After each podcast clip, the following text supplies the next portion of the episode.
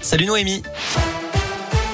Salut Cyril, salut à tous. On regarde tout de suite le trafic dans la région. Pour l'instant, pas de grosses perturbations à vous signaler. À la une, plus de 4 millions d'Ukrainiens ont quitté leur pays depuis l'invasion russe le 24 février.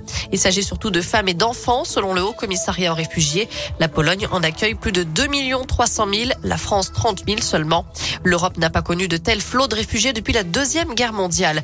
Aujourd'hui, Kiev affirme qu'un bâtiment de la Croix-Rouge a été bombardé délibérément par les Russes dans la ville assiégée de Mariupol au sud-est de l'Ukraine. Retour à Lyon, Lyon qui passe en ville 30 à partir d'aujourd'hui. 84% des rues sont maintenant limitées à 30 km heure. Seules quelques exceptions restent à 50 km heure. Une mesure phare pour limiter la, la pollution de l'air, pardon, et améliorer bien sûr la sécurité routière. Une nouvelle journée de manif des fonctionnaires prévue demain. Plusieurs syndicats réclament l'augmentation immédiate du point d'indice, la retraite à 60 ans à taux plein et une augmentation des, effectifs. Des perturbations sont à prévoir notamment dans les écoles et les cantines scolaires. Il proposait des bonbons aux enfants dans la rue. Un homme de 58 ans a été interpellé par les gendarmes de Saint-Genis-Laval, placé en garde à vue. Il était recherché en Allemagne et dans plusieurs pays européens pour des infractions à caractère sexuel, selon le progrès. Il a été placé en détention à la prison de Corba avant son extradition vers l'Allemagne. Et puis un mandat d'arrêt a été délivré à l'encontre d'un prêtre qui vit à Lyon. À 93 ans, il est dans le viseur de la justice canadienne. Il est accusé d'agression sexuelle sur des enfants inuits, des faits commis il y a plus de 30 ans.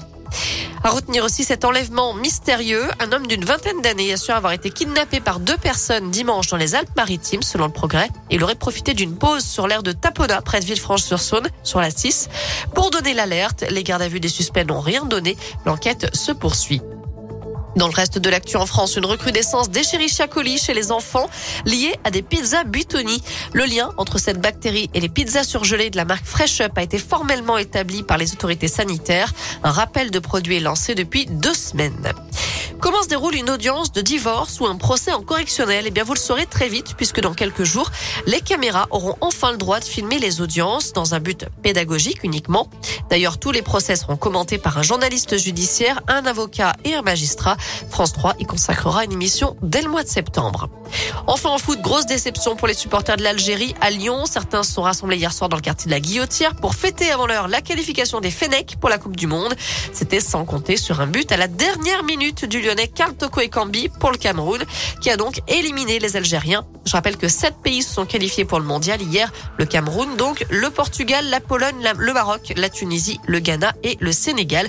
Quant aux Bleus, ils ont battu l'Afrique du Sud 5-0 en amical à Lille.